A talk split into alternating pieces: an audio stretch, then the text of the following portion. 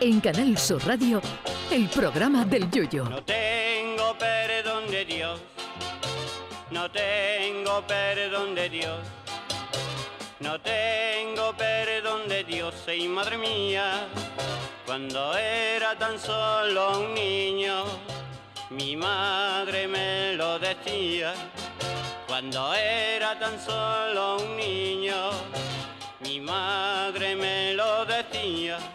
Antiguamente eran los papas los que excomulgaban a la gente por herejías variadas. Hoy en día, si pudieran, empresas como Corporación Dermoestética o la Asociación de Cirujanos Plásticos de Europa excomulgarían al Papa Francisco porque el Santo Padre ha dicho que literalmente no nos retoquemos las arrugas para parecer más jóvenes, porque las arrugas son símbolos de madurez, de vida y de experiencia.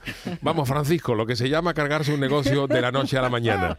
Lo cierto es que de un tiempo a esta parte la gente se empeña en quitarse los inevitables leñazos faciales con votos que te dejan la cara como si hubieras abierto una cámara frigorífica a 72 bajo cero y te hubiera dado una rayita en el careto. Dicen que el voto quita las arrugas, pero es verdad que también te deja la cara más inexpresiva que la de Nicolas Cage. Pero miren, sin ser yo excesivamente católico, yo estoy con el Papa. A ver, si alguien tiene la cara con más arruga que la frente de un miope, pues es normal que uno se quiera quitar esa cara de dedo mojado después de tres horas en la piscina. Pero es que hay quien por una mísera arruguita al reírse ya quiere pasar por el quirófano. Y claro, ahí te la quitan, pero a costa de el pellejo de tal manera que luego te ríes y se te mueven para arriba los dedos de los pies.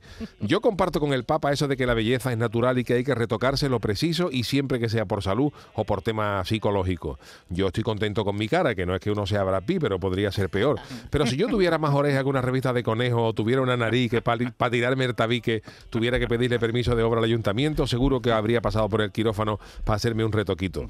Pero una cosa es eso y otra cosa es la de los artistas que se pasan más tiempo en el quirófano que en su casa. La solución al quirófano y al Botox la inventó hace años una de las grandes artistas españolas, la sin par Sara Montiel, a la que seguramente ustedes veían siempre en televisión con una imagen muy suave y muy romántica. Y es que Sara Montiel inventó los filtros mucho antes de que se inventara Instagram y para disimular los leñazos propios de la edad y las patas de gallo gordas, les colocaba a las cámaras de televisión una media para disimular las arrugas. Pero ahora no, ahora los famosos se quieren quitar años como sea y se dejan unas caras que luego no son capaces de desbloquear el móvil con el reconocimiento facial porque el Samsung o el iPhone les dicen un mensaje tequilla cuando lo intentan.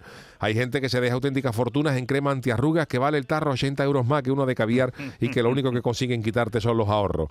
Lo mejor para eso son los remedios naturales, como meter la cara ligeramente en el vapor de una olla cuando se estén cociendo langostino, que aunque eso no te quite las arrugas, tu pareja te besará con más pasión si sabes a marisco. Así que por esta vez le doy la razón al Papa, que hay que retocarse lo preciso para arreglarse el careto. Ahora, eso sí, si el Santo Padre hubiera heredado de Jesucristo la capacidad de hacer milagros, con una pasadita pontificia por el careto para quitar las arrugas por un caritativo donativo de 30 euros, había cola en el Vaticano desde Madonna hasta Cher. Que no, no, ni nada. Ay, mi velero, velero mío. Canal Sur Radio. Llévame contigo a la orilla del río. El programa del Yoyo.